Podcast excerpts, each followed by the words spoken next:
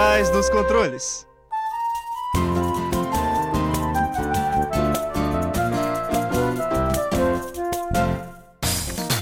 Fala ouvinte! Seja muito mais bem-vindo a mais um episódio da quarta temporada do Por Trás dos Controles, o programa que pluga você no mundo dos jogos. Mais um episódio vindo diretamente da nossa querida Rádio Fiscar 95.3 FM. Eu sou o Ricardo Luiz, mais conhecido como Pequi, Eu sou o Rodrigo.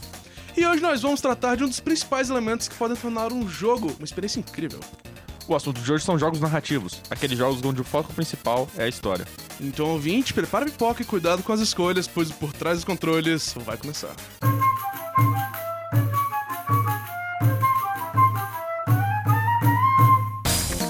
Hoje nós vamos conversar sobre os jogos que possuem um enredo como ponto forte. Jogos que trazem várias cutscenes e descrições para que você entenda o que está acontecendo e até te dão algumas escolhas para você influenciar o final da história.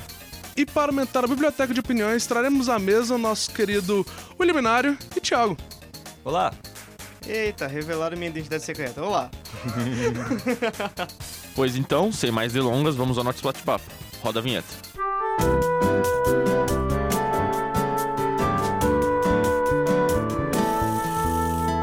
Você está ouvindo Por Trás dos Controles, o programa que pluga você no mundo dos jogos.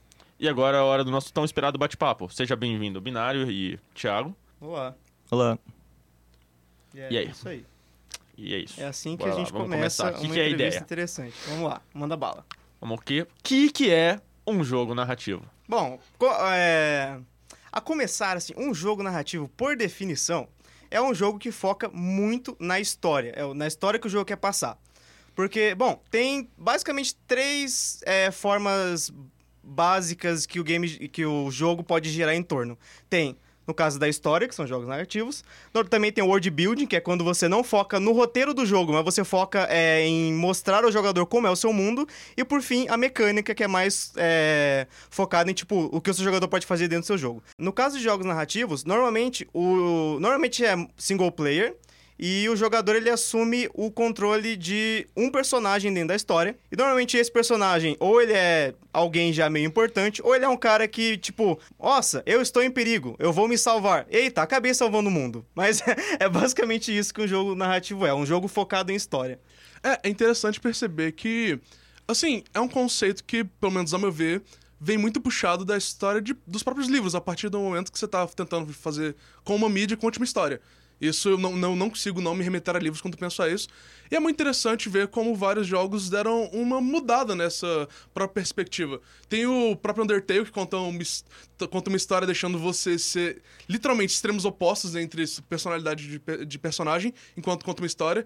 Enquanto tem outros que, é como um Final Fantasy da vida, que você literalmente vive a história e só corre ela de início ao fim. Então o que não falta é forma diferente de contar isso, mesmo parecendo limitado, na verdade, bem abrangente. É, essa questão de limitação, a gente vê que, mesmo bem no começo da história do videogame, a gente sempre tem a tentativa de contar alguma história, mesmo que seja algo muito fraco. Você pode pegar, tipo, muitos jogos arcade que começa com uma pequena ceninha ali explicando alguma coisa só pra você sacar. Ah, eu sou esse bolinha amarela e eu tô fugindo desses fantasmas. Não tem uma coisa muito grande ali, mas sempre houve essa, essa tentativa de, ou, será que a gente consegue contar história com esse joguinho? Tinha que você dar um exemplo de contra ou algo assim, em vez do Pac-Man. Cara- que ele segue uma, um, meio que uma, uma progressão um pouquinho até linear. Sim, mas assim, no, é, no começo eles tentavam mais é dar uma Contexto. um contexto barra motivação de por que o personagem que você tá controlando está fazendo isso. E mais pra frente que foi evoluindo pra realmente contar histórias, assim. Mas e o interessante é que você apontou a parte do livro. E no jogo, como- pra você contar uma história, ele- você tem uma leve é, dificuldade que é...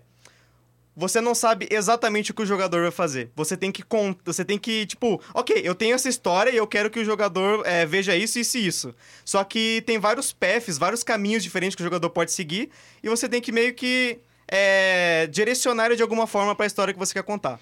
Hum, Eu acho que você tá considerando muito a ideia de contar uma história pensando no, num open world, porque a maior parte dos jogos que, ainda mais não, não open world, você não tem essa opção de você sair andando pra qualquer lado. Não, mas mesmo assim é complicado, porque é, aí a gente vai pro pro qual é o pacing da, da história, que é muito difícil porque no jogo não tem como você controlar isso. Mesmo que seja um Final Fantasy, que a história é extremamente linear, você pode, no momento da história, botar uma urgência e alguém que tá num sério problema ou que precisa resolver algo muito rápido, mas aí o jogador resolve parar pra ficar matando uns bichinhos ali no canto e vai demorar três horas para seguir a história porque ele não tá afim agora. E isso meio que quebra todo o drama que o cara que tava escrevendo, ou a mulher que tava escrevendo, pensou que ia construir até aquele momento. Então é um problema constante que tem que ter em mente quando você faz um jogo narrativo. Uhum, você tem que controlar bem, o, principalmente o clímax, né? Porque às vezes tem um jogador que ele vai história, história, história. Ele vai do começo ao fim, ele só quer épico, mas tem que jogador que fica, nossa, a minha, a minha main quest tá bem ali, mas tem aquela esquina que eu não olhei ainda. E aí a gente vai pra outra coisa que costuma ter, que é side quest. Porque, assim, é, muitos jogos hoje, aproveitando toda a tecnologia que a gente tem, fazem jogos de mundo aberto.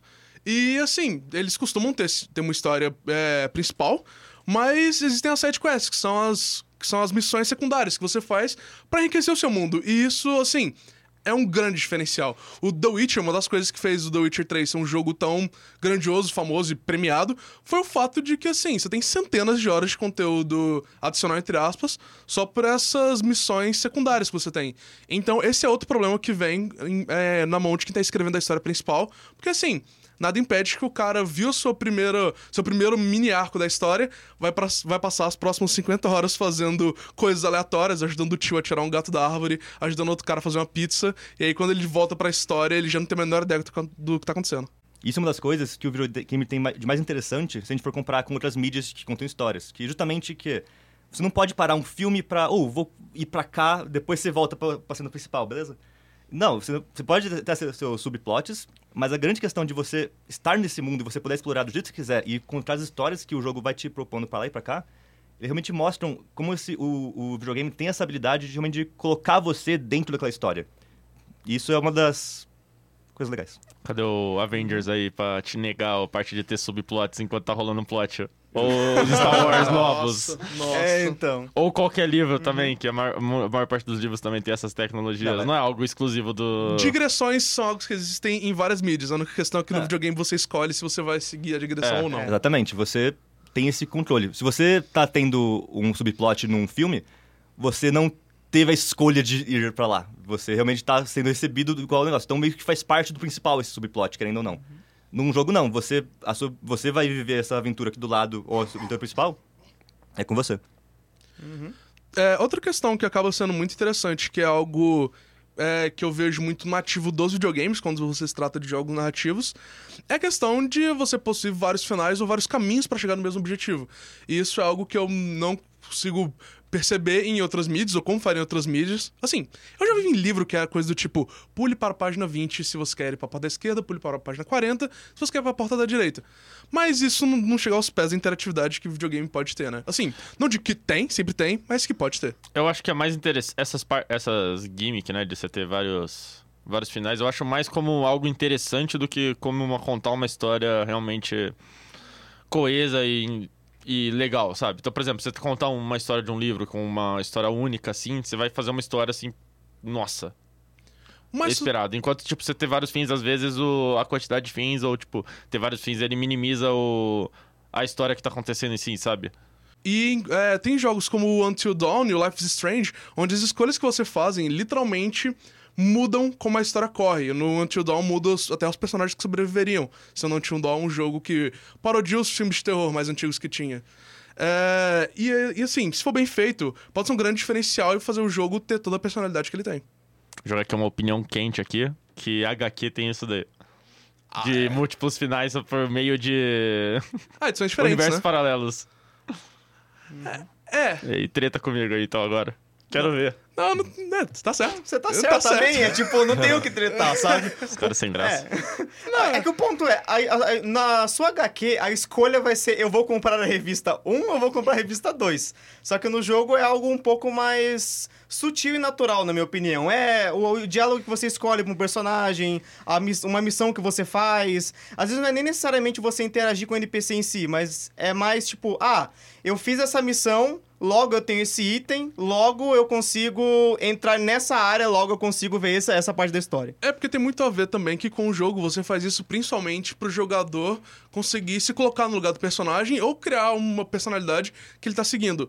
E assim, no HQ meio que não tem muito o que fazer, porque é uma história que a gente escreveu, você só tá lendo, da mesma forma do livro que pulava sessões, você tá escolhendo entre grandes blocos o que, que você tá decidindo fazer. Porque assim, muitas vezes a interatividade para criar uma personalidade no jogo é feita sem nenhum impacto. Nos jogos de Pokémon, várias vezes você pode. aparece escolhas do que, que você quer fazer, mas no fim das contas não faz diferença se você escolhe um ou outro. E assim. Isso pode parecer meio barato ou tosco, mas não muda o fato que é uma interatividade a mais que deixa o jogador bem mais envolto na história como um todo. Eu acho que a ideia dos dois, a diferença principal é enquanto o jogo quer te, te dar uma, uma você como membro, da, você é aquela pessoa, aquele personagem. Não, vários jogos fazem N maneiras diferentes. O Legenda Oficial do Link não fala basicamente por isso. E outros jogos fazem outras coisas. para você ser o personagem. Enquanto nos livros você é mais um, uma entidade observando a história. Enquanto uhum. você tá vendo uma história que tá acontecendo. O filme também é a mesma ideia. Essa é a grande diferença dos dois. É, só uma mudança de perspectiva. E aí vai do que a pessoa preferir. Eu acho mais interessante é, tentar me colocar dentro da história. Mas assim, não julgo quem preferir. Quem prefira ficar só como espectador por fora.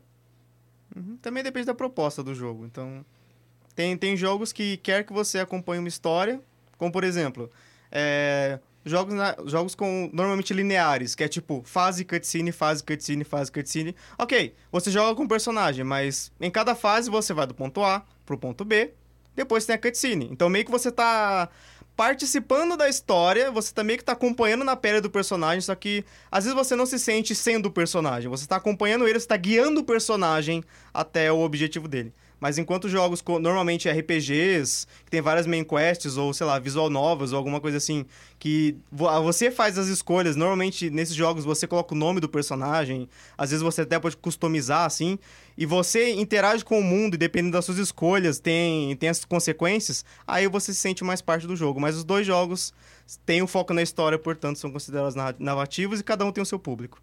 É, algo que eu acho muito interessante que também acaba sendo trazido por fazer jogos mais focados numa história ou algo mais linear é o fato de você conseguir finalmente colocar terror em jogos. Isso é algo bem difícil, porque é algo que depende muito do, do bom design visual e sonoro. Mas assim, estão conseguindo e faz um bom tempo que, na minha opinião, um Outlast 2 é muito mais assustador que qualquer Annabelle ou qualquer coisa do tipo. Também escolhendo uns exemplos ruins também, né? Uhum. Acho que a ideia dos dois são dif meio diferentes. Beleza, eu não sei. Nessa eu vou ter que discordar. Eu acho que tem uns filmes muito bons ainda de terror. Que tem um. Ainda mais o, o It aí que, que lançou. Não, é, é um filme maravilhoso. It é o meu filme de terror ele... favorito. Mas assim, não muda o fato que eu me, eu me sinto mais acuado na cadeira jogando um jogo de terror do que vendo um filme de terror. Porque não muda o fato que volta aquele ponto que quando você tá vendo um filme você é um espectador e quando você tá jogando jogo de terror, que normalmente em primeira pessoa, para te colocar ainda mais dentro da cena, é muito mais aterrorizante, porque também tem todo o sound design, né, cara? Que também é feito pro seu. É, pros seus fones de ouvido, você conseguir ouvir um som direcional ou um susto num jogo de videogame, ao meu ver, é muito mais impactante que na tela de cinema. Então... Sim, entra também naquela parte de você colocar o jogador dentro do jogo. Porque num filme você vai assistir ele, ok ele é de terror, você vai falar: Nossa, eu vou ter um pesadelo essa noite e eu vou estar tá lá. e essa coisa vai me matar. Só que no jogo você já sente que você tá lá, porque normal, normalmente jogos narrativos de terror tem todo aquele lance também de ser, às vezes, primeira pessoa ou survival, ou assim. Então, tipo, você meio que entra na pele do, do, do, do personagem que tá lá sofrendo. E você já fala, mano, isso tá acontecendo comigo. Então você eu quer acho... dizer que quando você tá jogando um jogo de terror, você tá vivendo seu pesadelo. É isso. Basicamente. Eu, eu, acho que os filmes fazem um terror psicológico melhor, enquanto os jogos fazem um terror clássico melhor. Uma coisa do jogo de terror é uma coisa que a gente comentou no começo. É que terror precisa muito do pacing certinho para colocar o susto certo. Então, pra fazer um jogo de terror, realmente tem que controlar muito como que o próprio jogador vai conseguir se locomover e vai construir esse pacing que vai te assustar. Então eu acho que eu concordo com o. Com o Rodrigo nisso. Acho é, agora que parece que o jogo virou, não é mesmo? Olha só. Olha só. Não, mas é que. Eu acho que, por exemplo, um jogo, um, um terror psicológico em um jogo é a fraqueza dele, por exemplo. É difícil um jogo fazer um, um, um jogo fazer ele ser de terror se não tiver jumpscare e coisas do gênero. É muito difícil um jogo fazer isso daí. Porque ainda mais que quando você tá jogando, você tá se distraindo e fazendo várias coisas. E, e num, num, num filme é muito mais fácil você, é muito mais fácil você fazer, por exemplo, um terror psicológico.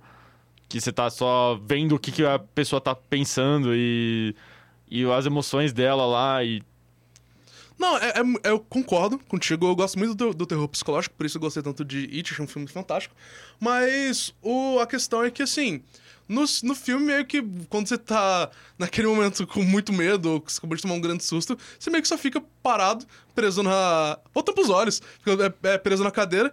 Enquanto no jogo você tem que seguir em frente, você ativamente tem que seguir a história. E assim, tem jogos que conseguem fazer o ambiente inteiro ficar algo muito horripilante. O Outlast 2 eu sempre trago porque, ao meu ver, ele, ele é, na minha opinião, o maior ou melhor jogo de terror que, que temos aí. Porque, cara, é aterrorizante. Você olhava pros lados, olha pro cenário, e eu queria só ficar no cantinho, agachado dentro do armário, falando, por favor, que esse jogo termine. Eu acho que tem os dois pontos. Eu acho que, tipo, um filme de terror é algo que não me assusta tanto na hora, mas eu fico remoendo depois. Tipo, eu fico pensando depois, nossa, se acontecesse isso, e isso, e é mais susceptível a ter pesadelos. Eu tenho muito mais pesadelos com filme de terror do que com o jogo. Mas no jogo, eu, eu sinto um terror maior na hora. Porque justamente eu tô mais é, imerso naquele mundo.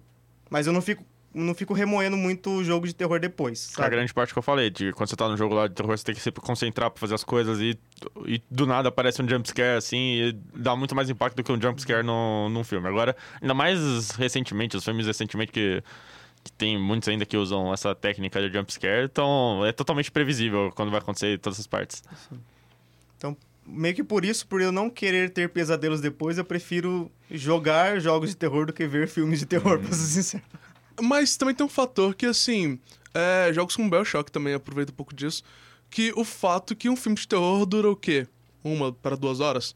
Um jogo pode durar bem mais que isso. Então você consegue construir um mundo e uma ambientação muito mais bem definida, digamos assim. E, assim, eu... O que que tem? Tem filmes de terror que são muito bons. Mas, em média, os filmes de terror, é, que usam a maioria deles a formulazinha dos jumpscares, eu acho que tá meio caído. E acho que, em média, jogos de terror acabam sendo melhores do que, jogo, do que filmes de terror, em média, porque se for pra depender de jumpscare, o videogame tá na frente. Você tá considerando, esquecendo de considerar o, a maravilha da Steam aí com vários jogos de terror ruins. Só os clássicos. Bom,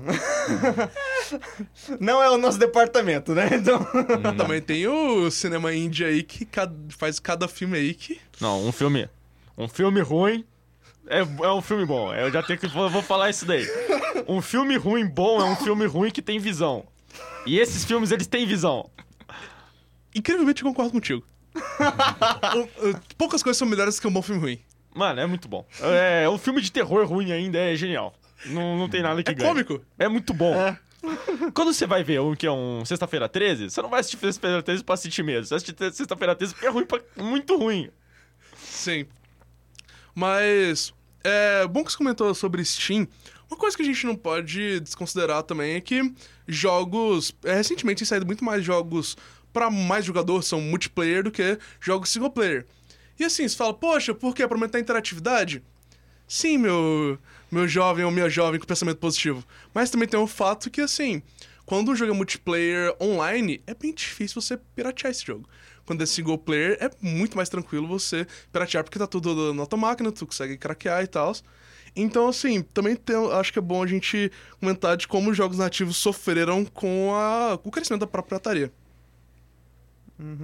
É, não só pirataria, mas por um bom tempo muita gente achou que vídeo no YouTube de gameplay também podia fazer pessoas não se interessarem em comprar, justamente porque se o grande esquema do jogo é a história, se a pessoa pode pegar a história ali de graça. Isso dizem que não afeta tanto assim, mas realmente alguns jogos narrativos acabaram sendo afetados um pouco por isso. Vou jogar aqui que é fake news essa parte de pirataria diminuir vendas, que a maior parte dos estudos, ainda mais da União Europeia, apontam que é o contrário. Quanto a pirataria ela influencia mais na venda. Não, mas uma questão que tá. Não é questão de influenciar a venda, mas falando de estimular o- a galera a fazer. Porque, assim, É, se- é, pode ter esse dado, mas não muda o fato que cada vez estão tentando fazer ser mais difícil um jogo ser pirateado. E é um puta gasto, e assim, porque eles realmente acreditam, os desenvolvedores acreditam que pirataria é o que vai contra o próprio. a própria venda de jogos. Mesmo isso não tendo 100% de embasamento.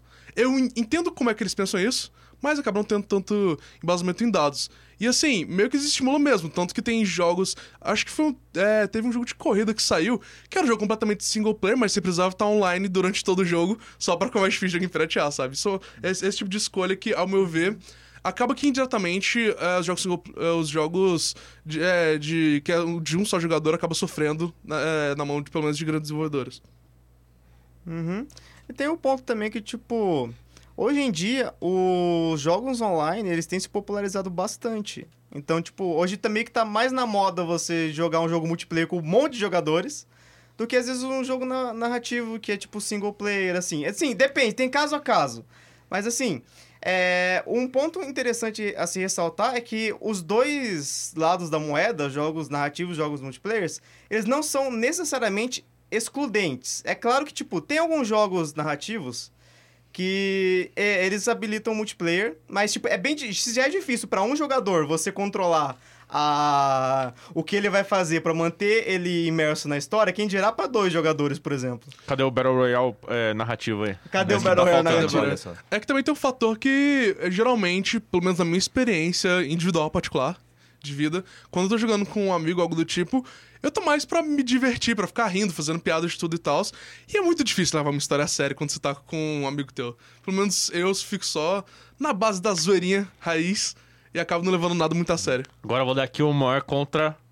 contraponto. Mais que... é, Tá meio morrendo desse gênero, mas ainda tenho força, fo- fortes fés nesse daqui, MMORPG.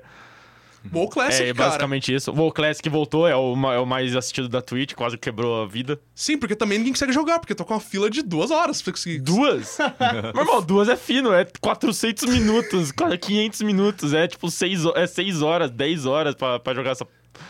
Pra jogar isso. Não, mas isso é, é, Eu tava falando com um amigo meu que estava tentando jogar ontem, diga de passagem. E o que ele tava falando é que, aparentemente, a Blizzard sofreu, há uns tempos atrás, eu não lembro se quando saiu uma expansão, que ele teve esse problema de ter muita fila. E ela começou a expandir os servidores pra conseguir botar todo mundo. A questão é que passou algumas semanas e aí a galera só foi ralhando, ralhando e teve que manter os, os, os custos disso. E aí ela acabou perdendo uma boa, uma boa bagatela. Então por isso que ela tá deixando essas filas tão gigantescas. É, o WoW também, é vergonhoso o original aí. É que nem o- tem, uma- tem muita gente famosa lá da- do, do WoW que tá falando, né, que basicamente... É, é, vai, vai diminuir bastante ainda mais porque a galera vai começar a perceber que o WoW Classic não é tão fácil, ainda mais Não, é- comparando ao, WoW- o BFA, né, o... É porque é muito. É porque é muito memória nostálgica, né, cara? É muito. É muito acreditar em nostalgia pra levar fé que um jogo que foi lançado em 2004, que tem 2004, tá melhor desenvolvido do que algo que tá há 15 anos sendo, é, crescendo e expandindo. No fim das contas, são é, mercados um pouquinho diferentes, né? Sim. É, bom, normalmente o cara que gosta mais de multiplayer é o cara que realmente, como você falou, gosta de curtir com os amigos, e o cara que gosta mais de narrativa é o cara que quer ficar imerso no mundo por um tempo mais é, estendido, assim. Muito obrigado, Binário e Thiago, pelo nosso maravilhoso bate-papo. E aí, Eu- Muito obrigado por nos convidar. obrigado. Obrigado também a você, ouvinte, que teve a paciência de nos ouvir até agora. Vamos passar agora para nossos recados. Lembre-se de participar dos minicursos que oferecemos gratuitamente e abertamente para toda a comunidade. Basta acessar nosso site e ver quais serão as próximas. fog.icmc.usp.br fog.icmc.usp.br A segunda edição da USP Game Link está chegando e contamos com a sua presença no evento. Vai acontecer entre os dias 8 e 9 de novembro. Para mais informações, fique ligado na nossa página do Facebook Fellowship of the Game. E esses foram os recados desbloqueados no momento. Chegamos ao fim desse episódio, mas estaremos de volta semana que vem para mais uma conversa sobre o mundo dos jogos. Com certeza. Ouvinte, muito obrigado por sua atenção. Esperamos que você tenha gostado do episódio de hoje. Vamos ficando aqui por trás dos controles e esperamos você na frente do rádio no próximo episódio. Obrigado a você que nos acompanhou até aqui. Vamos nos desligando e até a próxima fase.